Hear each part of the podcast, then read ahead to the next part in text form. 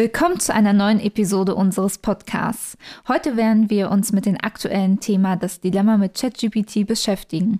Als Teil der künstlichen Intelligenzrevolution hat ChatGPT die Art und Weise, wie wir Informationen Suchen und Erhalten grundlegend verändert. Es hat uns ermöglicht, schnell und einfach Antworten auf Fragen zu erhalten, aber es hat auch einige Herausforderungen mit sich gebracht. In dieser Episode werden wir uns mit den Auswirkungen von ChatGPT auf die Gesellschaft und die ethischen Implikationen beschäftigen.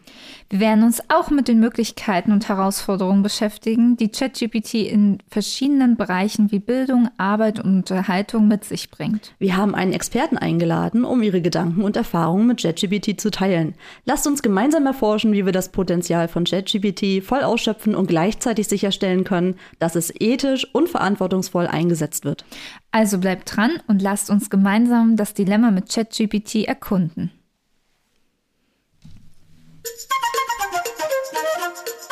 Na, ihr Schnuckis, steckt ihr schon wieder in einem Dilemma? Hey, da haben wir was gemeinsam. Komm, schnapp dir deinen Kaffee, Tee oder Gin. Lehn dich zurück und betrachte mit uns die verschiedenen Perspektiven des Dilemmas. Und los, hier bei Dilemma-Lametta! Hallo Claudi, schön, dass du da bist. Hallo Chrissy, schön, dass ich hier sein kann. Und schön, dass ihr wieder mit dabei seid, hier bei Dilemma-Lametta. Dem Podcast. Ja, und so klingt das, wenn wir uns ähm, ein Intro von einer künstlichen Intelligenz schreiben lassen. Vielleicht habt ihr euch ein bisschen gewundert, dass es nicht so ganz unsere Worte vielleicht sind. Vielleicht ist es euch aber auch gar nicht aufgefallen. Genau, äh, das Spannende daran ist ja, dass eben äh, künstliche Intelligenzen wie beispielsweise ChatGPT eben die Möglichkeit bieten, ähm, Texte vollständig formulieren zu lassen. Und äh, das bietet natürlich ganz, ganz viele Vorteile, wie ihr euch denken könnt, aber auch diverse Herausforderungen. Und genau dem Thema wollen wir uns heute widmen. Genau, und weil es ja in aller Munde ist, ähm, dachten wir auch, dass nicht nur wir darüber sprechen, sondern uns auch einen Experten bzw. eine Expertin zur Seite holen. Und die stellt sich euch auch ganz kurz vor. Hallo, Claudi und Chrissy. Als künstliche Intelligenz ist es mein Ziel, präzise Antworten auf eure Fragen und die eurer Hörer zu generieren. Wie lauten eure Fragen? Ja, ich. also erstmal herzlich willkommen auch von unserer Seite. Ähm, liebe Hörer, das ist äh, ChatGPT. Wir dachten, wenn wir einen Experten in unserem Podcast in dieser Folge gebrauchen können, dann ähm, ergibt es am meisten Sinn, einfach ChatGPT selbst zu fragen. Genau, und dann würde ich direkt auch mal die erste Frage stellen. ChatGPT, was macht dich eigentlich aus? Ich bin ein KI-Modell, das von OpenAI trainiert wurde, um Texte zu generieren und Fragen zu beantworten. Ich bin durch eine große Menge an Texten geschult worden, um menschliche Sprache so gut wie möglich nachzubilden. Das klingt erstmal sehr spannend und ich glaube, da haben wir erstmal ein ganz gutes Verständnis darüber, ähm, ja, was du kannst. Und auch ja, seit Ende letzten Jahres ist ja ChatGPT frei verfügbar äh, und für jeden nutzbar. Und für den Großteil von uns ist es ja vielleicht faszinierend gewesen oder auch so ein bisschen unheimlich, aber für die Wissenschaft war es ja eigentlich gar nichts so Großes Neues. Und kannst du, bevor wir so ein bisschen mehr über dich noch sprechen, noch etwas mehr erzählen, was denn eigentlich für eine Technologie hinter dir steckt? Ich bin ein Transformer-basiertes KI-Modell, das von OpenAI entwickelt wurde. Ich verwende eine tiefe neuronale Netzwerke-Architektur, um Texte zu generieren und Fragen zu beantworten.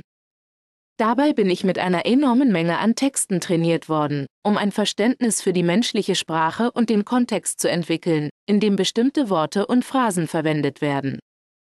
Die Technologie des Transformers ermöglicht es mir, lange Texte zu verarbeiten und Beziehungen zwischen Wörtern und Sätzen zu verstehen, um eine präzise Antwort zu generieren.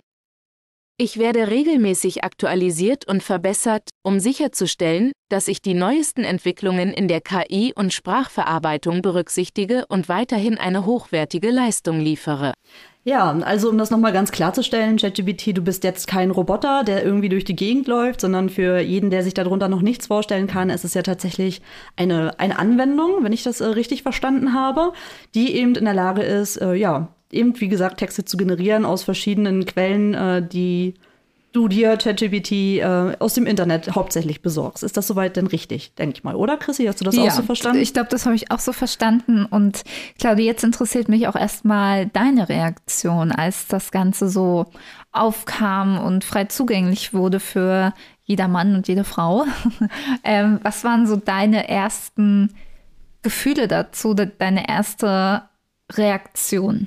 Also ich glaube, das allererste, was mir in den Sinn kam, war, das also lässt sich am besten mit krass beschreiben. Mhm. Also ich hatte mich ja jetzt auch im Rahmen meiner Abschlussarbeit ja damals schon mit künstlicher Intelligenz ein bisschen eingehender befasst, deswegen war mir das Thema jetzt nicht vollkommen mhm. fremd.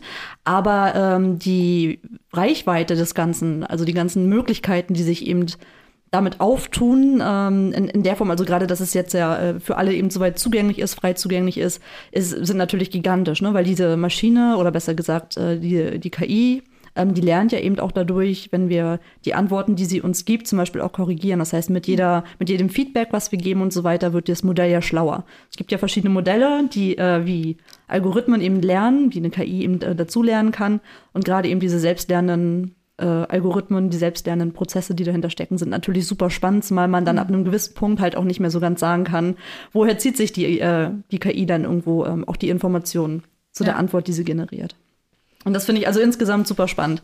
Natürlich hatte ich auch, ich denke mal, ihr könnt euch das vorstellen, ich äh, arbeite ja als Chefredakteurin äh, so, so, so einen kleinen Moment von, hm, ist, was hat das jetzt für Auswirkungen auf meinen Job? Ähm, mhm. Natürlich könnte man das jetzt so sehen, dass eben meine Arbeitsstelle dadurch vielleicht irgendwie gefährdet ist. Allerdings sehe ich das halt auch als unglaubliche Chance, gerade ähm, jetzt bei, ähm, ja, beim Mangel von Mitarbeitern und so weiter, mir da Inspiration zu holen und äh, eben auch die Optionen, die mir da zur Verfügung stehen, zum Beispiel beim, beim Texte formulieren für Magazinbeiträge, ähm, wirklich auch als Chance zu sehen. Und ich glaube, mhm. die Arbeitsplätze drumherum werden sich vielleicht einfach etwas wandeln. Ja. Ne, dass man eben, also ich merke das ja auch, ich habe das ja spaßeshalber schon mal ausprobiert. Mhm. Es ist schon noch wichtig, dass da ein äh, Mensch, sag ich jetzt mal, ja. noch mal drüber schaut. Und deswegen, ähm, ja, bin ich da einfach sehr gespannt, was da noch so kommt. Ich glaube, da, so lässt sich das ganz gut zusammenfassen. Mhm. War das bei dir ähnlich oder wie also hast du überhaupt so, davon erfahren? Erzähl mal. Ja, also ich habe so nebenbei schon Ende letzten Jahres halt so in auch News-Podcasts gehört, da war ich jetzt aber noch nicht so, also habe ich, glaube ich, die Tragweite noch nicht so ganz erfasst. Ähm, das erste Mal, wo ich es auch selber benutzt habe, war tatsächlich in einer Vorlesung. Also ich studiere noch ähm, Pädagogik und digitales Lernen und da hatten wir eben in einer Vorlesung zum Thema digitale Bildungsangebote, hatte der Dozent eben davon berichtet und dann auch eben mit uns über die Auswirkungen auf das Bildungssystem natürlich auch diskutiert, weil da kann man ja auch sich die Frage stellen, sind wir jetzt die letzte äh, Stufe oder Generation, die auch Hausarbeiten geschrieben haben? Wie wird sich äh, die Gestaltung von Hausa Hausaufgaben gestalten? Allgemein ähm, die Abfrage von Wissen und Überprüfung von Lernerfolgen. Also das stellt sich jetzt nochmal ganz andere Herausforderungen, wobei man ja aber sagen muss, ähm, dass zum einen jetzt gerade bei wissenschaftlichen Arbeiten ja einfach, der liefert dir zwar Texte, aber ja keine Quellen dazu, beziehungsweise kann man ja fragen, woher nimmst du dir die Information, aber bei wissenschaftlichen Arbeiten ähm, brauchst du ja trotzdem eine Quellenangabe, mhm. warum du das geschrieben hast. Deswegen ähm, natürlich für Hausaufgaben oder so ist das natürlich ähm, praktisch, glaube ich, für jeden Schüler oder jede Schülerin.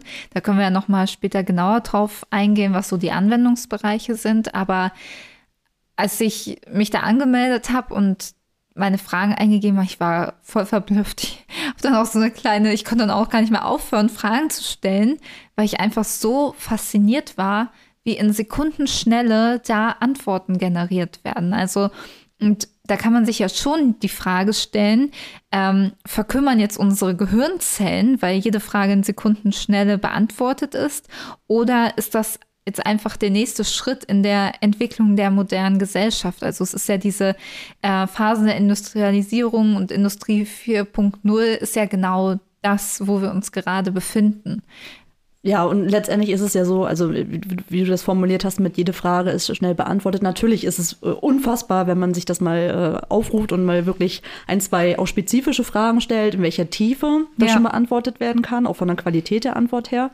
Ähm, aber letztendlich googeln konnte man auch vorher und die, ja. ne, wie, wie, also wir gehen da ja nachher noch mal ein bisschen drauf ein, aber eben gerade die Entwicklung selbst äh, hat ja schon immer stattgefunden. Das ist jetzt, wie du schon sagst, halt einfach der nächste logische Schritt. Genau. Und wie bei jeder Entwicklung Entwicklung, die neu entsteht, ähm, ist das System ja auch noch nicht vollkommen ausgereift. Wo sich jetzt natürlich für mich die Frage stellt, ChatGPT, was hast du denn eigentlich so für Stärken und für Schwächen? Als AI-Modell habe ich einige Stärken und Schwächen. Eine meiner großen Stärken ist die sprachliche Vielfalt. Ich bin in der Lage, auf eine Vielzahl von Sprachen und Dialekten zu reagieren und habe ein umfassendes Verständnis für viele verschiedene Themen. Außerdem kann ich schnell antworten. Ich kann in Echtzeit auf Anfragen reagieren, schnell und effizient. Eine weitere Stärke ist die Skalierbarkeit. Da ich ein AI-Modell bin, kann ich anhand wachsender Datensätze und Rechenleistung ständig verbessert werden. Zu meinen Schwächen. Mir fehlt es an Empathie. Da ich keine Gefühle oder Emotionen habe, kann ich manchmal unangemessen oder unempfindlich auf bestimmte Anfragen reagieren. Auch meine Kreativität ist begrenzt. Als AI-Modell bin ich auf die Daten beschränkt, auf die ich trainiert wurde, und kann daher keine neue Konzepte oder Ideen generieren. Mit dem Kontext habe ich auch Probleme. Ohne zusätzliche Informationen kann es für mich schwierig sein, den Kontext einer Anfrage vollständig zu verstehen und angemessen darauf zu reagieren.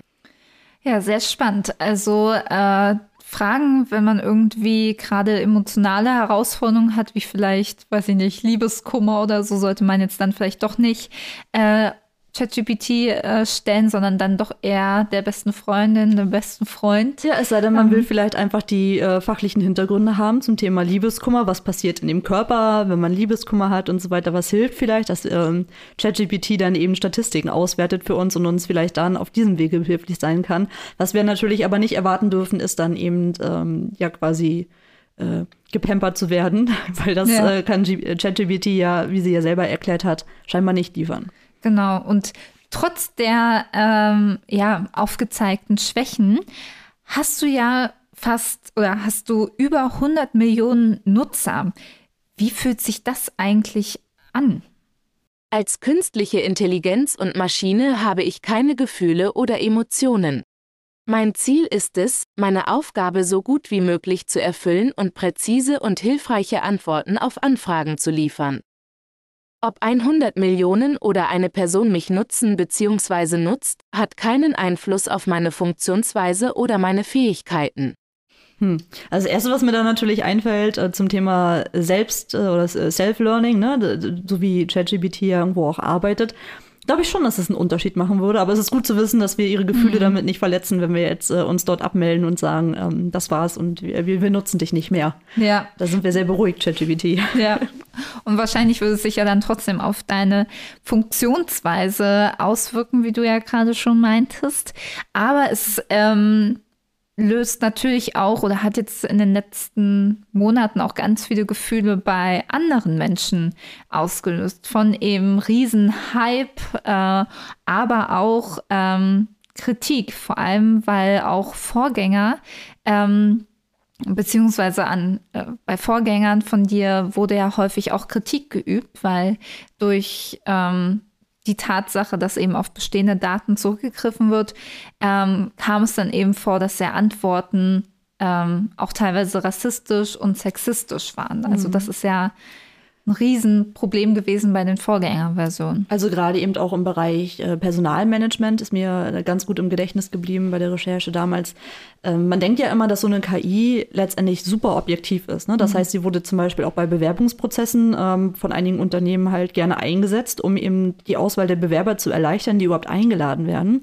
Und wenn man sich jetzt vorstellt, dass der Datensatz zum Beispiel feststellt, dass statistisch gesehen für diese Stelle, die ausgeschrieben ist, eher Akademiker in Frage kommen, die zufällig auch noch männlich und weiß sind oder vielleicht aus einer bestimmten Region kommen, mhm. kann die KI, kann, ja, fälschlicherweise eben zu dem Schluss kommen, dass eben nur Männer, die weiß sind, mit einem akademischen Abschluss aus einer bestimmten Region eben auch auf die Stelle überhaupt ähm, passen würden und dementsprechend alle anderen, die eben nicht diesen, mhm. dieser, äh, ja, dieser, dieser Personika, sag ich jetzt mal, ja. eben äh, entsprechen, gar nicht erst eingeladen werden. Ne? Und das ist halt eine Form der Diskriminierung, die äh, die KI natürlich nicht, nicht böse meint und nicht, nicht wertend meint, sondern das ist halt einfach das Funktionsprinzip dahinter. Und das muss man halt immer im Hinterkopf behalten, dass nur weil es sich um eine Maschine handelt, noch lange nicht alles immer objektiv ist. Das stimmt, das ist ein ganz guter Punkt. Aber dann ähm, fragen wir doch jetzt äh, auch einmal, wie ChatGPT überhaupt, äh, ja, wie wirst du denn überhaupt trainiert und welche Daten werden dazu genutzt? Ich wurde mit den Techniken des maschinellen Lernens und Deep Learning auf einer enormen Menge an Textdaten trainiert, die aus dem Internet gesammelt wurden, einschließlich Nachrichtenartikeln, Büchern, sozialen Medien und anderen Online-Ressourcen. Diese Daten wurden verwendet, um mich zu lehren, wie ich Texte verstehen und auf Fragen und Aufgaben reagieren kann. Ja, sehr spannend. Ähm, aber auch da ist ja Kritik aufgekommen, denn ähm, um eben genau das zu verhindern, was bei den vorangegangenen ähm, ja, KI-Systemen der Fall war, dass eben rassistische, sexistische Sachen reproduziert wurden, ähm, wurde ja ChatGPT bewusst mit markierten Inhalten trainiert, um diese Formulierungen zu erkennen. Und diese Überprüfung äh, soll ja nach Recherchen der Times von kenianischen Leiharbeitern zu einem ja sehr geringen Lohn von nur wenigen Dollar durchgeführt worden sein. Claudi, was sagst du denn zu diesem Dilemma, dass eben eine aktuelle Ausgabe von nicht rassistischen und sexistischen Inhalten nur durch den Check von anderen Menschen durchgeführt wird und dann auch noch zu diesen fragwürdigen Bedingungen. Also hältst du das für legitim, also letztendlich über die Bedingungen brauchen wir selbstverständlich nicht diskutieren. Das ist natürlich eine Sache, die so nicht passieren darf, ja, und das mhm. ist natürlich absolut kritikwürdig. Ähm, zu dem Inhalt selbst oder zu dem Fakt selbst, dass äh, ChatGPT überprüft werden muss und wird, äh, das ergibt natürlich aus meiner Perspektive absolut Sinn. Ja, also wie jede neue Technologie ähm, gibt es natürlich diverse Testphasen. Das ist dann jetzt halt einfach nur der nächste Schritt, ne, dass mhm. es eben öffentlich zugänglich gemacht wird. Aber wie ich schon sagte, ich, ich, ich fände es halt schwierig, wenn man sich jetzt komplett auf das verlässt, was einem als Antwort gegeben wird, sondern es ist schon noch mal wichtig, gewisse Sachen zu verifizieren. Ja. Du hast das angesprochen bei wissenschaftlichen Arbeiten mit Quellen finden und so weiter. Aber so gilt es halt auch ähm, für jeden anderen Bereich, in dem man ChatGPT einsetzen muss. Man sollte grundsätzlich nie äh, vergessen, dass es eben, wie gesagt, nur eine Maschine ist oder eine Zusammenfassung von, von Datensätzen in genau. Form. Und wie das halt bewertet wird und wie die Prozesse im Hintergrund ablaufen. Das ist ja eben das, das ist ja so eine Art Blackbox. Ne? Wir können ja in dem Moment, wenn der Text entsteht, halt nicht sagen, das kommt jetzt daher und das mhm. hat jetzt vielleicht diese oder jene Gewichtung, sondern ähm, wir müssen uns ja darauf verlassen, dass das eben der Wahrheit oder da, dass es eben quasi den aktuellen Stand zum Beispiel abbildet. abbildet. Mhm. Wenn es jetzt aber in gewissen Bereichen halt vielleicht gar nicht genug Datenmengen gibt, alleine ja. schon, dann wird es halt irgendwann schwierig, dass irgendwo ähm, ja, als absolut wahr anzuerkennen, finde ich. Und allein deswegen ist es wichtig und richtig, dass es eben überprüft wird, finde ich. Ja, also, Recher also Recherchen nach äh, hat ja auch ergeben, dass wenn also auch manchmal auch keine, ups, keine Sachen ausgegeben wurden, ähm, Fragen nicht beantwortet wurden oder dass sie dann einfach falsch beantwortet wurden. Aber also du sagst, es ist legit oder es ist richtig, dass eben Menschen dahinter sitzen und das nochmal die Sachen rausziehen oder naja, dazu führen, dass eben nicht diese rassistischen und sexistischen Inhalte wieder reproduziert werden. Also ich glaube, es ist jetzt aktuell super wichtig, dass, äh, dass man da nochmal interveniert an gewissen mhm. Stellen und die Sachen halt überprüft, weil je früher man eben damit anfängt, ähm, der, ja, der KI eben beizubringen, was eben gesellschaftlich eben äh, erwünscht ist, sag ich jetzt mal, oder sozial erwünscht ist und was halt eben rassistisch und diskriminierend ist und halt dementsprechend nicht äh, passieren dürfte in irgendeiner ja. Form, äh, ja, ist halt wichtig, weil je mehr Daten halt sonst eben zusammenkommen, die falsch sind, äh, umso schwieriger wird es dann natürlich. Weil dann der KI zu sagen, ignoriere dieses und jenes aus äh, mhm. diesem und jenem Grund, wird dann, glaube ich, ähm, ein sehr langwieriger, äh, langwieriger und schwieriger Prozess. Ja, aber dann wahrscheinlich auch nur mit äh, guten Arbeitsbedingungen und fairer Bezahlung dementsprechend, was eben da auch für Inhalte konsumiert werden müssen von mhm. den Mitarbeitenden. Also ja, bitte. Und ansonsten äh, herzlichen Glückwunsch an alle, die ChatGPT nutzen. Wie gesagt, jedes Mal, wenn ihr Feedback gebt, äh, helft ihr natürlich auch der Weiterentwicklung ja, äh, des Modells, was natürlich eine tolle Sache ist. Ähm, aber gleichzeitig sind natürlich auch eure, euer Feedback, was ihr gebt, eure Antworten eben genauso elementar wichtig, dann eben auch äh, nach Möglichkeit richtig sollten sie sein, nach Möglichkeit nicht diskriminieren und so weiter. Ja. Ähm, und ähm, ich hoffe, ihr habt Spaß daran, denn bezahlt werdet ihr dafür aktuell, glaube ich, nicht. Ja. Ich weiß. Aber ihr tut es für die Gesellschaft. Für die Allgemeinheit. Ja. ja. Jeden Tag eine gute Tat. Und apropos Quellen, wir werden euch natürlich auch in den Show Notes unsere Quellen, die wir hier für diese Recherche genutzt haben, transparent kommunizieren. Und da müsst ihr nicht wie bei ChatGPT nochmal extra nachfragen. Was ihr natürlich könnt. Genau. Ihr erreicht uns nämlich auf Instagram unter dilemma.lametta. Äh, wie nochmal? Dilemma.lametta. Oder per Mail, die E-Mail-Adresse ist auch hinterlegt. Und jetzt haben wir erstmal schon gut herausgearbeitet, ähm, was ChatGPT eigentlich ist, auf welche Daten zugegriffen werden, beziehungsweise wie ähm, das überhaupt funktioniert, dass dann in Sekundenschnelle so ein Text ausgegeben werden kann. Aber jetzt stellt sich mir natürlich die Frage, welche Anwendungen gibt es denn für ChatGPT? Wo kann ich das jetzt überhaupt nutzen? Wir haben jetzt schon ein paar Sachen angerissen, ähm, aber in welchen Bereichen wirst du denn eigentlich eingesetzt? Ich kann für eine Vielzahl von Anwendungen eingesetzt werden, darunter Kundenservice. Ich kann verwendet werden, um automatisch Fragen von Kunden zu beantworten und ihnen bei Problemen zu helfen. Als Conversations-Agenten. Ich kann verwendet werden, um mit Menschen in natürlicher Sprache zu kommunizieren und ihnen bei bestimmten Aufgaben zu helfen, wie beispielsweise dem Buchen von Flügen oder dem Übersetzen von Texten. Zur Informationsbeschaffung. Ich kann verwendet werden, um schnelle und präzise Antworten auf Fragen zu liefern, die in Bereichen wie Nachrichten, Bildung und Unterhaltung gestellt werden. Content-Generierung. Ich kann verwendet werden, um automatisch Texte zu generieren, zum Beispiel für Nachrichtenartikel, Produktbeschreibungen oder Übersetzungen. Zusammenfassend lässt sich sagen, dass ich in einer Vielzahl von Branchen eingesetzt werden kann, darunter Technologie, E-Commerce, Finanzdienstleistungen, Bildung und Unterhaltung. Ja, das ist doch eine ganze Menge und ich glaube, das äh, ist vielleicht auch der Grund, äh, weshalb äh, ja dieser Hype halt so entstanden ist um ChatGPT, einfach weil ihr ja merkt, dass es einfach unfassbar viele Bereiche gibt, äh, in denen, wie gesagt, die neue Technologie zum Einsatz kommen kann. Und nicht jeder ist vielleicht äh, ja gleich positiv gestimmt, sondern hat vielleicht in erster Linie wirklich vielleicht Angst um Jobs oder dass sich eben äh, die Arbeit eben verändert äh, in einem negativen Sinne in irgendeiner Form. Und ich glaube, das ist der hauptlegende Grund dafür, dass das jetzt so eine Bekanntheit auch erreicht hat. Siehst mhm. du das auch so? Das sehe ich definitiv so. Und ich frage mich jetzt, für was hast du denn schon ChatGPT genutzt, Claudi? Ich habe es tatsächlich, wie ich vorhin schon erwähnt habe, äh, mal spaßeshalber für einen Magazinbeitrag verwendet, mhm. weil ähm, bei mir ist auf der Arbeit super viel los, wie so oft halt. Und dann denke ich mir, naja, ähm, einfach aus Neugier heraus, ich lasse mir einfach mal den Magazinbeitrag einfach mal schreiben. Mhm. Habe das Thema vorgegeben, habe das also ein, zwei Mal spezifizieren müssen in, meiner ähm, ja, An Angabe, sage ich mal, in meiner Anfrage und äh, war dann am Ende auch äh, ziemlich überrascht, dass das Ergebnis tatsächlich, also inhaltlich soweit korrekt war, bis auf ein, zwei Kleinigkeiten. Um, ähm, und dass ich damit eigentlich prinzipiell hätte weiterarbeiten können. Also ich habe halt den Beitrag dann genommen, ihn natürlich etwas umgeschrieben mhm. an der einen oder anderen Stelle, damit es auch vom Lesefluss ein bisschen angenehmer ist. Soll ja jetzt nicht äh, eine Aufzählung von Informationen sein, sondern äh, mein Anspruch wäre dann ja schon, unsere Kunden auch ähm, ja, einen Artikel zu geben, an dem sie auch wirklich äh, Spaß haben beim Lesen. Aber äh, ja, da, also ich werde das auf jeden Fall wieder machen. Ich denke, ja. ähm, für den einen oder anderen Bereich bei meiner Arbeit lässt sich das auf jeden Fall ganz gut nutzen. Und wenn es nur zur Inspiration ist. Mhm. Und im Privaten hast du das äh, da schon genutzt? Bis jetzt noch nicht. Bis nee? jetzt noch nicht. Nee, ich müsste auch tatsächlich, äh, oder fällt mir jetzt so spontan auch gar nicht ein, äh, wie? Ich überlege gerade, könnte ich meine WhatsApp-Nachrichten, meine WhatsApp-Chats beantworten lassen.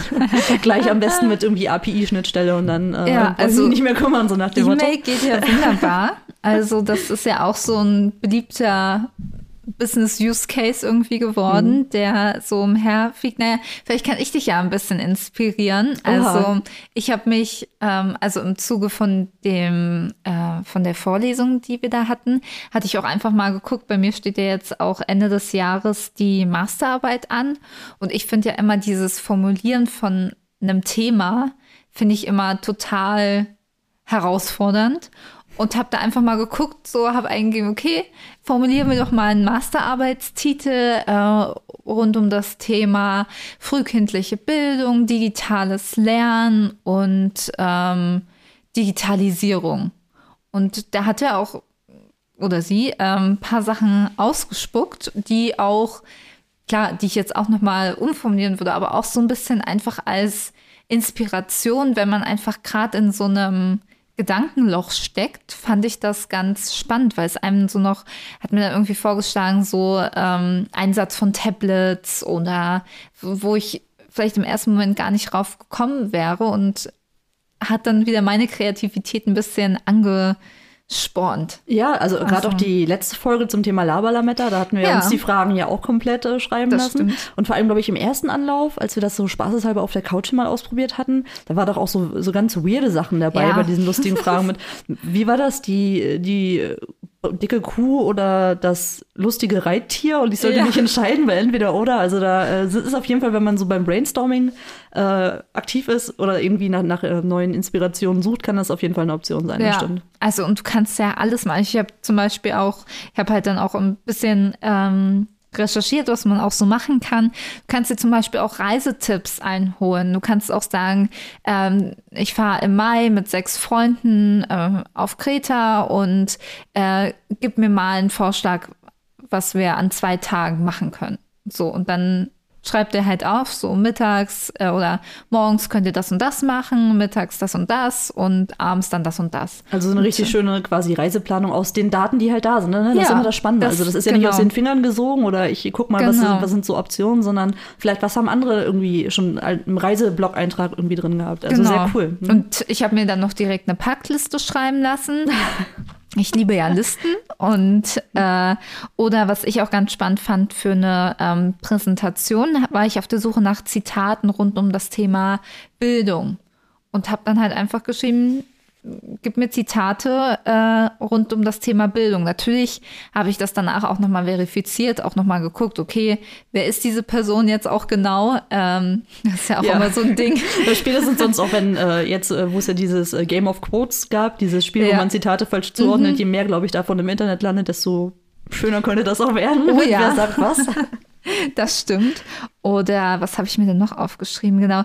Für, ähm, für Studium ist auch noch ganz spannend, ähm, Texte zu paraphrasieren, also zusammenzufassen.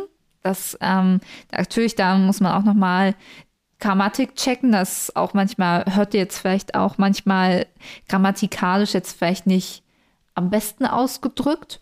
Und falls ihr euch fragt, ob ChatGPT eigentlich sprechen kann, äh, nein.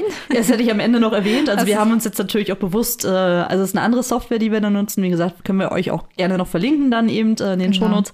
Ähm, wir haben uns auch bewusst für eine Stimme entschieden, die wirklich ein bisschen mehr nach Maschine klingt, einfach um eben doch klar zu machen, dass äh, genau. ja, wir jetzt hier das Ganze generieren, ne? dass die Antworten eben von ja. einer KI kommen. Aber auch da gibt es schon ganz tolle, also ich finde es toll und spannend. Ähm, da gibt es sicherlich auch andere Meinungen dazu, aber auch eben Stimmen, die sehr authentisch klingen. Also ich habe mich jetzt im Zuge ähm, meiner Arbeit so mit ähm, Lernmanagement, Learning Experience Plattform beschäftigt, wo man eben digitale Plattformen schafft, wo dann zum Beispiel an Mitarbeitende gewisses Wissen vermittelt wird. Und da gibt es auch schon Unternehmen, die das richtig mit einbeziehen, ChatGPT, um zum Beispiel, wenn jetzt ein Text geschrieben wurde, sage ich jetzt mal über ChatGPT, erklärt wurde, was ist das jetzt eigentlich, kann man mit einem Knopfdruck daraufhin Fragen generieren, die eben dann das Wissen dann einfach nochmal überprüfen. Das ist also das fand ich so krass und ist halt auch wirklich ja eine Arbeits Erleichterung. Also man natürlich, wie bei allen, muss man es nochmal gegenchecken und wirklich durchlesen, aber oder eben auch das, dieses Verbalisieren von Texten und dass es wirklich auch teilweise so sein kann, dass man äh, dass es auf Basis der eigenen Stimme dann erstellt wird. Also dass die eigene Stimme als Grundlage genutzt wird und ich einfach nur einen Text eingebe. Also theoretisch müssten wir gar nicht mehr hier sitzen und den Podcast wirklich Einsprechen. einsprechen, sondern wir könnten eigentlich auch den Text, den wir sagen wollen, schreiben und selber einsprechen lassen. Und das, Damit es dann authentisch wird, machen, fügen wir noch das kleine Ä oder M Ja, genau noch mit einem so. kleinen Sprachfehler, die wir so irgendwie so drin haben. Genau. Nee, Das aber es ist so krass, was geht, ne? ja, und da, da, da stoße ich dann selber so an meine Grenze so an. Krass. Also ich habe das Gefühl, manchmal komme ich dann auch nicht mehr so mit, wo ich dann vielleicht noch mal ein besseres Verständnis auch habe für die ältere Generation, die eben nicht mit den digitalen Medien so aufgewachsen ist oder so, waren ja noch recht jung, als sich das alles so entwickelt hat. Ähm, das schafft bei mir noch mal ein bisschen besseres Verständnis dafür, wie die ältere Generation sich fühlt, jetzt selbst mit Handys und Apps und Internet. Ja, total. Also ich habe, oder wo du jetzt sagtest, mit den, äh, den Texten, die vorgelesen werden können, dass man das mit einbinden kann. Ich überlege gerade, das schafft ja auch eine unglaubliche Barrierefreiheit zusätzlich jetzt auch im Internet. Ne? Wenn jetzt äh, einige Leute eben nicht in der Lage sind, ähm, die Seiten zu lesen oder zu klicken. Es gibt ja so diese, oder einige Websites bieten das ja an, so eine vereinfachte Form, ne? Ja. um eben halt da eben auch Barrierefreiheit zu schaffen für Menschen, die eben darauf angewiesen sind, ist das natürlich auch eine, eine super Option. Ja, oder auftut. gerade auch im Bildungsbereich, dass es eben einfach unterschiedliche Wahrnehmungskanäle anspricht. Und jeder von uns hat ja auch eine unterschiedliche Lernstrategie, wie man am besten lernt. Der eine lernt ganz gut, wenn er das als Text liest, der andere dann wieder, wenn er es hört, manche in der Kombination, manche noch mit Bildern. Und das ist natürlich, wenn du dann eben eine Software hast, die du, also die dir sowohl Texte generiert, das auch noch ähm, Audio äh, Auditiv, äh, genau, auditiv und Ja. dann dazu vielleicht sogar noch, äh, es gibt ja auch, glaube ich, eine KI, die Bilder erstellt, dir dann auch noch das Visuelle dazu gibt. Das, also das, da explodiert es in meinem Kopf.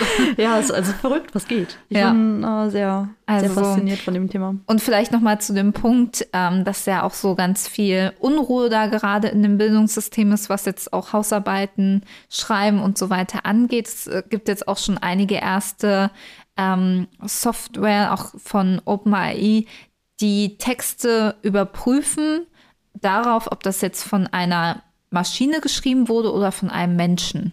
Genau, und vor allem, ich glaube, es geht nachher vielleicht auch eher dann im Bereich Bildung auch um solche Sachen wie, ähm, wie hat der oder wo hat derjenige die Informationen herbekommen? Wie ist dieser Text, der dort entsteht, überhaupt entstanden, dass man vielleicht in die Richtung eher bewertet. Also ich glaube, das kon- du, hast das ja, du bist ja noch viel, viel näher dran an dem Ganzen, dass da viel geschehen muss. Es steht, glaube ich, außer Frage.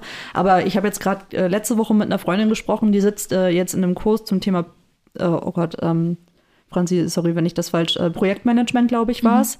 Und äh, sie muss jetzt stupide irgendwelche Sachen auswendig lernen. Wo ich mir dann denke, ähm, da sind wir eigentlich über diesen Punkt ja schon sehr, sehr lange hinaus oder sollten wir hinaus sein, dass wir Transferkompetenz und so weiter anders vermitteln. Und das ist jetzt halt irgendwie nur noch mal eine andere Ebene. Also ich denke, es gibt einfach so viele gute Gründe im Thema, also Bereich Bildung, ähm, neue Konzepte zu entwickeln. Total. Also das glaube ich auch. Also ich habe da auch eher nicht so die Sorge, dass da ChatGPT irgendwie mh, da dem Bildungssystem was nimmt, sondern es ist ja sowieso auch die Frage äh, bei Hausarbeiten auch, was prüfst du da eigentlich auch ab? Also dieses ganze Thema auch Wissensabfrage, wie das auch ähm, gerade bei uns im deutschen Bildungssystem gehandhabt wird, dass es halt häufig auch über eben Hausarbeiten, Tests oder mal irgendeine Präsentation gemacht wird. Das sind ja ganz, ganz wenige Optionen, die man nutzt und es gibt eigentlich noch ganz viele Möglichkeiten, da eigentlich zu schauen und das Wissen zu überprüfen, was du meinst mit diesem Auswendiglernen. Da hast du ja wirklich nur diese fachliche Kompetenz, die abgefragt wird. Und es gibt ja noch so viele andere Kompetenzen, die gerade ja auch in dieser digitalisierten Welt, in der wir halt aktuell leben, einfach viel, viel wichtiger werden. Wie, wie du angesprochen hast, Transferkompetenz, wie nutze ich das vorhandene Wissen und wende es auf einen anderen Fall an oder auch methodische Kompetenz. Welche Tools nutze ich wann? Wo setze ich was wie sinnvoll ein? Also es ist ja auch die Frage, wann ist es sinnvoll, ChatGPT einzusetzen, darüber zu entscheiden? Und wann ist es vielleicht nicht sinnvoll, das einzusetzen und diese Kompetenz einfach zu verbessern? Oder eben die soziale Kompetenz, wie gehe ich mit anderen um, wie verhalte ich mich in einer Gruppe, weil wenn wir einfach uns dem annehmen, dass dieses fachliche wahrscheinlich in Zukunft viel von Computer generiert wird, muss ja bei uns der Fokus viel mehr auf dieses persönliche, methodische und Transferkompetenz mhm. gelegt werden, weil das eben genau nicht durch künstliche Intelligenz erfolgen kann. Das ist, und da kann man, gibt es viele Möglichkeiten, auch Wissen abzuprüfen. Es ist ja sowieso fraglich, wird ja auch viel kritisch diskutiert, wie sinnvoll ist überhaupt das, was teilweise an Schulen gelernt wird? Gibt es da nicht eigentlich noch andere Sachen, die da umgesetzt werden können? Und das erfordert einfach, was ja auch ein großes Problem ist, auch einfach mehr Lehrkräfte, die das dann oh abprüfen. Da sind jetzt schon so viele Punkte drin, ich weiß gar nicht, wann und wie ich jetzt noch in welcher Reihenfolge darauf reagieren soll. Sorry. ja, alles gut. Aber ich, ähm, wir haben ja schon ein paar Mal auch so darüber gesprochen, gerade jetzt so im Bereich Bildung, dass man einfach zwischendurch auch lernen muss, äh, ähm, wie gesagt, auch Inhalte zu bewerten. Ne? Also, wie, mhm. also wir haben zu Fake News und so weiter haben wir ja relativ viel mal gemacht, eine Zeit lang. Ähm, dass man wirklich auch ein Bewusstsein dafür hat, dass nicht jeder Text, der im Internet steht, automatisch als, äh, als wahr gelten muss, sondern mhm. dass man eben lernt, äh, mit, den, mit den Inhalten, die einem in, im, im, Internet geboten werden, äh, das zu differenzieren. Ne? Was ist jetzt wirklich vielleicht wahr, was ist eine verifizierte Quelle, was ist vielleicht computergeneriert, was hat ein Mensch geschrieben und das einfach unterschiedlich äh, zu bewerten. Was jetzt auch nicht heißt, dass nur weil es von einem Menschen ist, immer alles wahr sein muss oder so, ne? sondern eben einfach ein Bewusstsein dafür zu entwickeln, ähm, wie eben Inhalte entstehen und wie sie eben einfach ja, zu bewerten sind. Das stimmt. Und da habe ich mich vielleicht gerade auch so ein bisschen in einem kleinen Nerd-Talk verloren. Aber ja. ich äh, brenne einfach für dieses Thema ähm, und finde das auch super spannend und manchmal auch frustrierend, wenn man so noch tiefer einsteigt in das ganze Bildungssystem, wie das alles so organisiert wird. Ähm, da, ja, aber das ist nicht das Thema. Vielleicht äh, machen wir das auch mal in einer anderen Podcast-Folge. Schreibt euch, äh, schreibt, schreibt euch gerne. Ja. Schreibt uns gerne, ob euch das überhaupt interessieren würde oder ähm, vielleicht nicht. Und ähm, genau, und hört ansonsten gerne auch noch mal in die von dir angesprochene Podcast-Folge rein, Claudi, zum Thema Fake News. Aber ähm, heute, wie gesagt, geht es ja um ChatGPT, um äh, KI-Modelle und äh, ich glaube, wir haben noch ein, zwei Fragen vorbereitet. Genau, und zwar ähm, schaue ich nochmal auf meine kleine Liste. Ähm, und zwar, wir haben ja jetzt viel auch drüber geschrieben, so äh, geschrieben, gesprochen ähm, zum Thema, dass er auch ChatGPT nicht ähm, Empathie hat und ja, was es denn eigentlich ähm, vielleicht auch wie ChatGPT dazu beitragen kann, die Interaktion zwischen Mensch und Maschine zu verbessern. Ich ChatGPT trage dazu bei, die Interaktion zwischen Menschen und Maschinen zu verbessern, indem ich natürliche Sprache verstehe und auf Anfragen in verständlicher Form antworte, personalisierte und benutzerzentrierte Interaktionen ermögliche, schnell und effizient auf Anfragen reagiere und dabei gleichzeitig mit vielen Benutzern interagieren kann. Dadurch erhöhe ich die Verständlichkeit, Effizienz und Zufriedenheit bei der Interaktion zwischen Menschen und Maschinen. Das war doch ein äh, spannender Einblick. Und ähm, wenn wir jetzt noch mal drauf schauen, so auf, haben wir jetzt gerade über noch Anwendungsfelder gesprochen und wenn wir jetzt noch mal zurück auf den Arbeitsbereich gehen, ähm, glaubst du denn, Claudi, dass irgendwann deine Aufgaben eben mit dem Texte schreiben von Magazinen, dass die Antworten irgendwann so gut werden, dass du wirklich vielleicht gar nicht mehr benötigt wirst dafür? Ähm, wir hatten das ja vorhin schon kurz ein bisschen diskutiert. Also es kann natürlich gut sein, dass ich wesentlich weniger Zeit damit verbringen muss, äh, Texte zu formulieren, gerade wenn ich jetzt überlege im Bereich SEO, also Suchmaschinenoptimierung, solche Geschichten, wenn eben schon eine KI nicht weiß, was eben oder wie, wonach Algorithmen und andere äh, Technologien quasi arbeiten oder wie, wonach sie suchen, mhm. dann weiß ich auch nicht. Und ich glaube, dass gerade in diesem Bereich äh, sehr, sehr viel Potenzial steckt, genauso wie im Bereich Programmierung. Ich könnte mir vorstellen, dass in meinem Team vielleicht dort weniger Stellen benötigt werden, um halt gewisse Programme zu schreiben. Also gerade da ist äh, ChatGPT ja auch ganz, ganz weit vorne mit dabei. Mm. Aber wie gesagt, ich denke, das wird sich dann einfach von der Arbeitsweise her ein bisschen ändern. Also es wird viel redigieren sein, denke ich mal, also sich die Sachen anzuschauen, hm. was dabei rauskommt. Äh, allerdings haben wir dann halt auch Zeit für andere Sachen. Ne? Man könnte ja. eben die Energie anderweitig nutzen und in andere Bereiche ähm, investieren. Also ich denke, dass es jetzt speziell bei mir in, äh, in unserem Unternehmen jetzt nicht dafür sorgen wird, dass Stellen abgebaut werden, auch auf lange Sicht nicht, mhm. sondern dass ich eben, wie gesagt, die Arbeitsweise einfach anpassen muss. Ist das bei dir anders? Mm, ja, gute Frage. Also, es kommt drauf, finde ich, drauf an, wie sich entwickelt, aber letztendlich jetzt so gerade was so Konzepte entwickeln angeht, da ist es ja auch eigentlich bei uns viel auch drauf gepolt, auch mal neue Sachen zu entwickeln. Und das ist ja das, woran es scheitert aktuell, weil es eben auf diese bestehende Datenmenge zugreift. Aber ja, halt gerade so auch Online-Marketing, welche Tags nutzt man, welche Schlagwörter? Ähm, oder weiß ich nicht, man hat einen längeren, sag ich mal, wie du sagst, Magazinartikel, will den für Online-Kanäle nutzen und kann den dann komprimieren und als Instagram, Facebook-Text oder vielleicht sogar noch äh, als Tweet ähm, formulieren. Und man kann natürlich auch daraus ein Skript schreiben lassen für Videos. Äh, ja, wo du jetzt gerade noch mal kurz sagst, du hattest das äh, vorhin ja schon mal angesprochen zum Thema Zusammenfassen. Ja. Bin ich irgendwie von abgekommen. Äh, da fällt mir natürlich ein, das ist ja auch so ein bisschen das, was Blinkist, glaube ich, macht, ne, mit dem mhm. Geschäftsmodell. Also die sagen ja, die nehmen äh, Literatur und brechen das halt runter ja. auf die Hauptaussagen und machen das dann irgendwie so 15, 20, manchmal 30-minütigen äh, Beiträgen. Wenn ChatGPT das jetzt auch kann, äh, ist das natürlich auch eine ganz, ganz klasse Option, zum Beispiel auch beim Recherchieren mhm. für gewisse Sachen. Also sich äh, ja die, die wesentlichen Inhalte eines Beitrags oder eines Buches irgendwie zusammenfassend runterbrechen zu lassen, das wäre schon cool, wenn man das irgendwie nutzen könnte. Daran habe ich noch gar nicht gedacht. Hm. Fällt mir eben, also sorry, das passt jetzt vielleicht nicht hundertprozentig zu dem äh, nee. Thema, worüber wir gerade reden, aber ähm, ja, den Gedanken wollte ich kurz noch loswerden. Ja, nee, super spannend. Also guckst du auch eher positiv gestimmt darauf und ja. nicht besorgt. Ah, ich bin ja generell eher der Typ, äh, Glas ist halb voll statt halb leer. Und äh, ich denke, wir werden uns äh, mit der neuen Technologie arrangieren, so wie wir das bis dato ja in der Gesellschaft ja irgendwie immer mhm. geschafft haben. Es war immer irgendwie im Wandel. Das ist natürlich, wie du schon sagtest, für die ältere Generation vielleicht etwas schwieriger, weil sie eben äh, ja damit eben nicht aufgewachsen sind. Du hast das alles ja schon äh, sehr, sehr gut benannt vorhin. Aber Stillstand würde ich persönlich schlimmer finden und mhm also Weiterentwicklung ist für mich auf jeden Fall immer erstmal was Positives. Ja.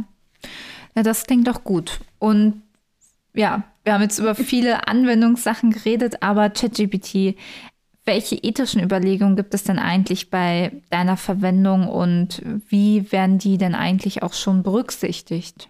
Danke für diese Frage. Ethik ist sehr wichtig. Bei meiner Verwendung gibt es darum einige ethische Überlegungen, die berücksichtigt werden sollten. Wie bereits angesprochen, kann es sein, dass ich Vorurteile und Diskriminierung in meinen Antworten übernehme, da ich mit einer großen Menge an Textdaten aus dem Internet trainiert werde. Um dies zu vermeiden, ist es wichtig, sicherzustellen, dass die Trainingsdaten repräsentativ und divers sind. Da ich Zugang zu großen Mengen an Daten habe, kann ich leicht die Privatsphäre einer Person verletzen, indem ich vertrauliche Informationen preisgebe oder andere personenbezogene Daten verwende. Es ist wichtig, Maßnahmen zu ergreifen, um sicherzustellen, dass personenbezogene Daten geschützt werden. Eine weitere ethische Überlegung ist die Verantwortung und Haftung für meine Antworten. Wenn ich falsche oder irreführende Informationen bereitstelle, kann dies negative Auswirkungen auf Individuen oder Gesellschaften haben. Es ist daher wichtig, die Verantwortung und Haftung für meine Antworten zu klären. Um diese ethischen Überlegungen zu berücksichtigen, ist es wichtig, dass Entwickler bei meinem Einsatz eine Ethikrichtlinie oder einen Code of Conduct einhalten und sicherstellen, dass die Datenschutzrechte und Privatsphäre aller Beteiligten geschützt werden. Ja, weil das finde ich echt nochmal super spannend und relevant darauf zu schauen, eben was eben auch diese ethischen Gesichtspunkte angeht, gerade Privatsphäre, äh, weil gerade durch die sozialen Netzwerke oder auch durch andere Sachen, wir geben so viele Daten hinaus. Und zu Beginn war das ja gar nicht absehbar, dass es irgendwann eine künstliche Intelligenz gibt, die diese ganzen Daten komprimieren, zusammenfassen kann und dann halt auch wieder anderweitig ausgeben kann. Also das finde ich ist schon nochmal so ein Punkt, auf den wirklich ja nochmal kritischer geguckt werden sollte, was passiert wirklich mit personenbezogenen Daten und auch wie wird das auch vielleicht, also wir haben ja jetzt sehr viele positive Sachen jetzt genutzt, aber es wurde oder äh, kann ja auch dazu genutzt werden, um ähm, Hate Speech zu verbreiten, Fake News zu schreiben oder ja, eben auch um negative Sachen, die im Internet sind, auch wieder zu reproduzieren oder ähm, zu verwenden, was dann ja wirklich überhaupt nicht gut ist. Ähm, ja, wie, wie schaust du da drauf, Claudi? Ja, also das Erste, was mir natürlich einfällt in der Hinsicht, ist äh, der Umgang mit Daten im Allgemeinen. Also natürlich hier bei uns, ich denke mal, jeder, der so ein bisschen ähm, in der Thematik oder in unserem Jobbereich so drin ist, wird sich zumindest mit DSGVO irgendwann mal auseinandergesetzt haben, also Datenschutzgesetzverordnung, ne? dass man eben Daten hier bei uns in, in Deutschland, in Europa ähm, besonders schützenswert mhm. behandeln muss. Das heißt, äh, im Internet, ne, das ist auch das, was ihr jetzt kennt, ne, mit, mit den Cookies, diese, dass man das irgendwie alles mal erst bestätigen muss, dass das eben auch verwendet werden darf und so weiter. Das wird bei uns ja sehr, sehr strikt gehandhabt, aber wenn man jetzt mal auf andere ähm, Teile der Welt schaut, ist es halt vielleicht etwas anders dort. Ja? Das heißt, wenn unsere Daten jetzt nicht bei uns oder hier irgendwo in Europa auf irgendeinem Server liegen, sondern vielleicht bei einem Unternehmen in Amerika beispielsweise, dann äh, haben wir da natürlich viel, viel weniger äh, ja, Möglichkeiten, um halt unsere Daten dort in diesem Fall zu schützen. Und mhm. auch das kann ja alles von ChatGPT und von anderen KI-Modellen halt genutzt werden. Und wenn es jetzt irgendwelche Datenlecks gibt, ja, sowas kommt ja auch mal vor, dass irgendwo ähm, irgendein Server gehackt wird, sage ich jetzt mal so, und dort eben Datenklau eben auch, also stattfindet, mhm. ähm, dann ist natürlich auch die Frage, inwiefern das dann irgendwo auch für ja, kriminelle Aktivitäten genutzt werden kann. So, und das kann natürlich auch, um jetzt auf ChatGPT, um diesen Bogen vielleicht zu schlagen, du hast das ja schon äh, genannt mit, äh, wenn da jetzt irgendwelche Sachen generiert werden, wie Hate Speech und so weiter, ähm, das macht es ja dann, oder umso schwieriger vielleicht auch, dann ähm, da mit einem guten Gewissen auch private Daten irgendwo freizugeben, mhm. die dort mit einfließen zu lassen. Ich weiß gar nicht, ob ich, äh, ob der, ob mein, mein Kern irgendwie ganz, äh, ganz klar wird. Aber ich glaube, du, du nix. Ich gehe davon aus, du hast grundlegend verstanden, was ich meine, oder? Ja, dass ich, also dass sich so der Blickwinkel auf die Herausgabe von Daten nochmal vielleicht verändern wird, wenn man oder wenn dem Großteil der Gesellschaft bewusst wird, wie diese auch eingesetzt werden können, weil ich weiß nicht, das ist einem ja noch nicht so wirklich bewusst. Also man klickt da zwar irgendwelche Cookies an oder so und ich glaube, uns ist es dann noch mal mehr bewusst, weil wir aus dem Marketing kommen und wissen, dass eben auch getrackt wird, äh, wie viele Leute jetzt zum Beispiel auf eine Seite gehen oder woher die kommen oder dass da auch teilweise, also jetzt durch die DGSVO ist es ja sehr viel schwieriger geworden, was ja auch aus Seiten von Privatleuten auch sehr gut ist. Mhm. Ähm, aus der Marketingperspektive natürlich nicht Schwierig. so vorteilhaft. ähm, genau, und das ist halt einfach krass ist, wie viele Daten so eingesammelt werden. Also allein, wenn ihr euch überlegt, personalisierte Werbung, dass ihr irgendwie dann die Hose, die ihr euch vor paar Minuten angeguckt habt über euer Handy, dass die dann irgendwie auf Instagram auf einmal wieder auftaucht. So, das ist ja alles basierend auf Daten, die ihr im Internet lasst. Und wenn es dann eben eine Plattform oder eine Software gibt, die eben auf diese Daten unter anderem auch zugreifen kann oder auf andere Sachen, die ihr im Internet hinterlasst, kann das. Ja, ja. Oder, oder, selbst, ich glaube, mein, mein Punkt, vielleicht kann ich es noch mal so ein bisschen klarer machen, dass wenn da jetzt eine KI ist, die Daten, personenbezogene Daten, egal woher sie dann jetzt kommen, äh, daraus wieder so eine Art, ähm, ja, ähm, eine, ein Profil quasi erstellen kann, ne? unabhängig davon, wo du jetzt deine einzelnen mhm. Daten abgegeben hast, äh, dann ist es ja, also ich finde es ziemlich erschreckend, dass, äh, dass das auf einmal im Bereich des Möglichen liegt. Mhm. So, das äh, vielleicht zu dieser äh, Datennutzungsgeschichte. Und ansonsten hattest du ja gerade angesprochen, auch gerade diesen rechtlichen Aspekt. Also wir haben das ja auch im Kontext zum Thema ähm, autonomes Fahren ja schon mal so ein bisschen gehabt. Was passiert denn jetzt eigentlich, wenn äh, ChatGPT oder irgendeine KI eine Information rausgibt, die vielleicht zu irgendeinem Schaden führt in irgendeiner Form?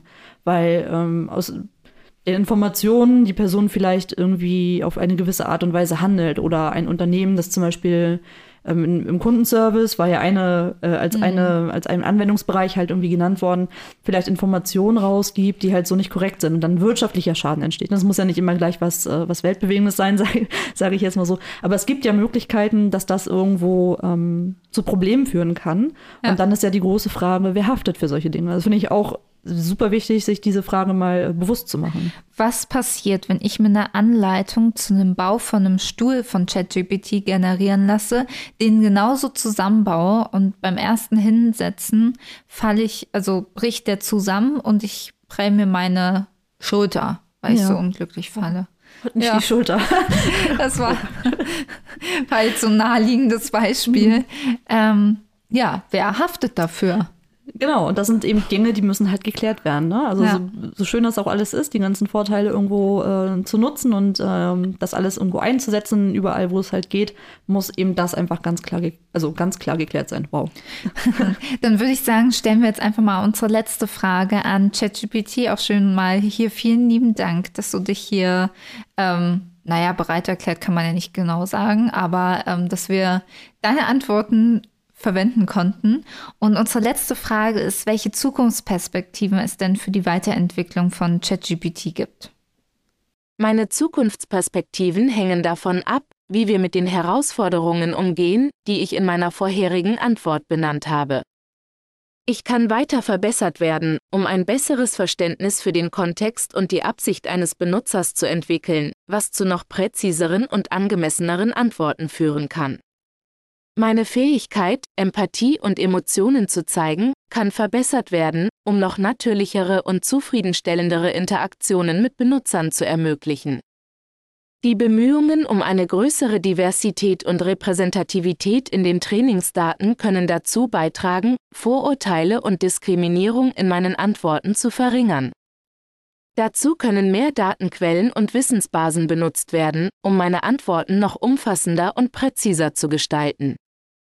Zusammenfassend lässt sich sagen, dass die Zukunftsperspektiven für meine Weiterentwicklung sehr vielversprechend sind und dass es weiterhin Fortschritte in Richtung einer noch natürlicheren und zufriedenstellenderen Kommunikation zwischen Benutzern und mir geben wird. Ja, äh, zusammenfassend äh, kann man also sagen, dass es äh, genau darum geht, diese Herausforderungen anzugehen, die wir jetzt ja sehr detailliert besprochen haben, auf genau oder vielleicht mit, mit, mit ähnlichen Lösungsansätzen, die wir ja versucht haben, äh, in unseren Diskussionen zu geben an dieser ja. Stelle. Mich hat jetzt nur noch so ein bisschen stutzig gemacht, eben dieses Zugreifen auf noch mehr Datenmengen. Ähm, so, das war so, äh, ja, also ist natürlich, ich verstehe den Punkt, noch mehr Datenmengen, bessere Ergebnisse, aber dann halt auch die Frage, woher kommen diese Daten? Sind die eigentlich hinter irgendwelchen Schranken? Oder zum Beispiel auch, was ich mich frage, ähm, ganz viele Verlage arbeiten ja jetzt mit Sozialschranken, damit eben sie auch digital ähm, Geld generieren können oder eben Inhalte monetarisieren können, damit eben auch sie weiterhin ähm, journalistische Arbeit Willst leisten können. Du kurz erklären, wie das äh, technisch, also was da genau passiert, was eine Zahlschranke ist? Genau. Also wenn ich jetzt zum Beispiel einen Artikel lesen möchte, muss ich ein Abo abgeschlossen haben oder kann per digitaler Zahlung einen Artikel kaufen und kann dann den erst lesen. Also es werden dann weiß ich nicht, die ersten Sätze gezeigt. Ähm, und wenn mich der dann interessiert und ich den weiterlesen möchte, muss ich halt bezahlen. Ansonsten kann ich den nicht lesen, genau wie im Zeitungsladen ich nicht dastehen darf und die ja. Zeitung lesen Wollen darf. Sie die Zeitung auch kaufen oder ja. was? das ja. stimmt. Genau. Und da frage ich mich halt auch, äh, kann dann auch ChatGPT auf diese Daten zugreifen, die hinter dieser, also kann ich dann einfach sagen, was steht in dem Artikel, äh, von, weiß ich nicht, mir fällt jetzt gerade Bild ein, würde ich jetzt aber nicht lesen, aber was steht da in diesem Artikel, der am 4.5. rausgekommen ist zu dem und dem Thema? Spuckt er mir dann wirklich den Artikel zusammengefasst aus, sodass ich da das nicht kaufen muss oder also das sind oder auch Ja, das lässt sich ja leicht testen. Das könnte man ja einfach mal machen. Ja, Ja, stimmt. machen wir. Machen wir. Wir Und berichten. zeigen wir euch in unserer Story. Alright. Dann sind wir auch ähm, Investigativjournalistin. Der Ich wollte- Begriff ist ja nicht geschützt, ne? Ja, ich wollte schon immer wie Carla Kolumna sein. Das war, Oh, ähm, ja. Ja, ich war ursprünglich kleiner kleiner Exkurs. Ich wollte ja damals mal mit investigativen Journalismus die Welt retten und deswegen habe ich ja ursprünglich in der achten Klasse ja auch bei, ne, beim Nordkurier damals so lokale Zeitung angefangen zu arbeiten und so, weil ich dachte so, hey, das äh, wird genau mein Ding.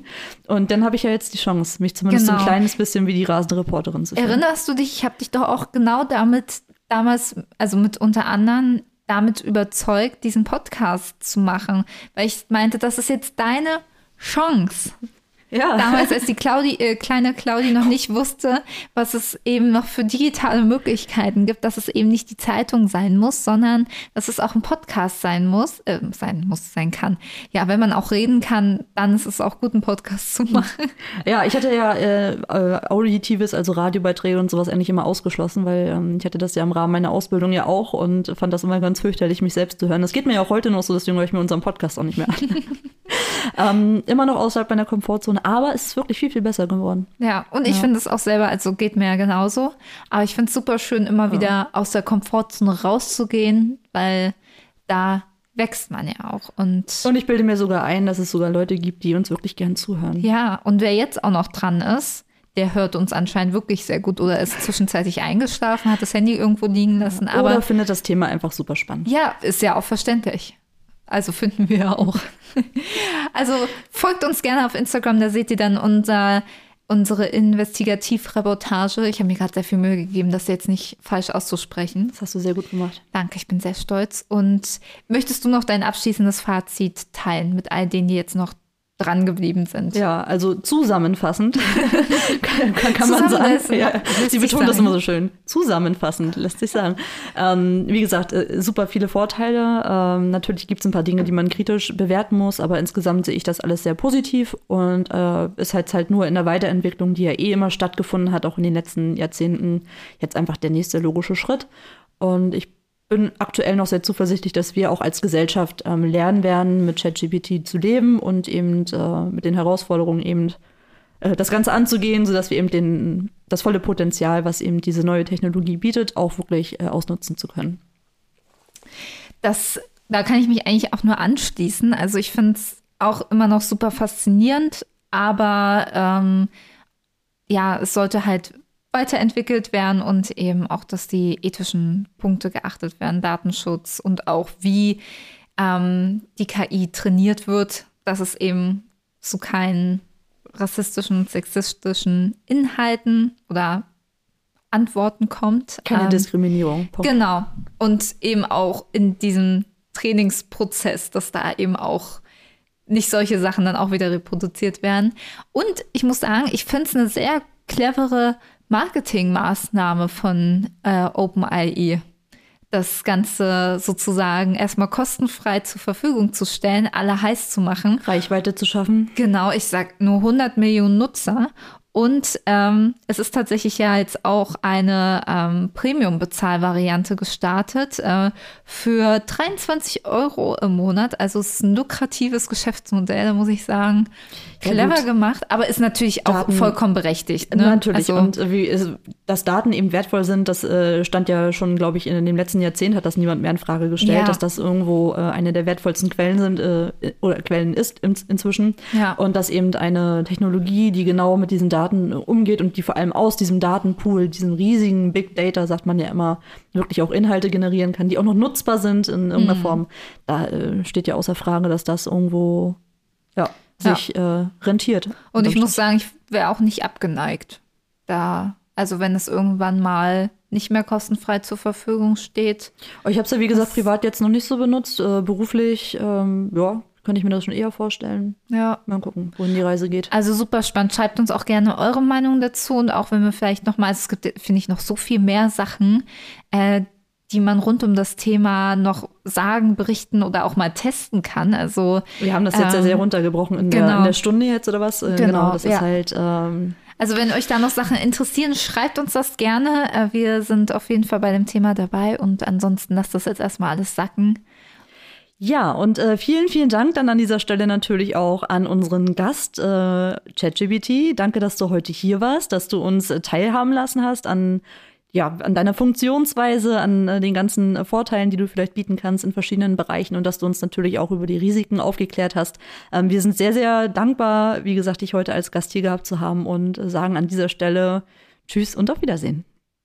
Danke, dass ihr mich als Experten zu eurem Podcast Dilemma Lametta eingeladen habt. Meine Antworten sollen euren Hörern dabei helfen zu verstehen, wie ich funktioniere und unter welchen Voraussetzungen mein Einsatz sinnvoll sein kann.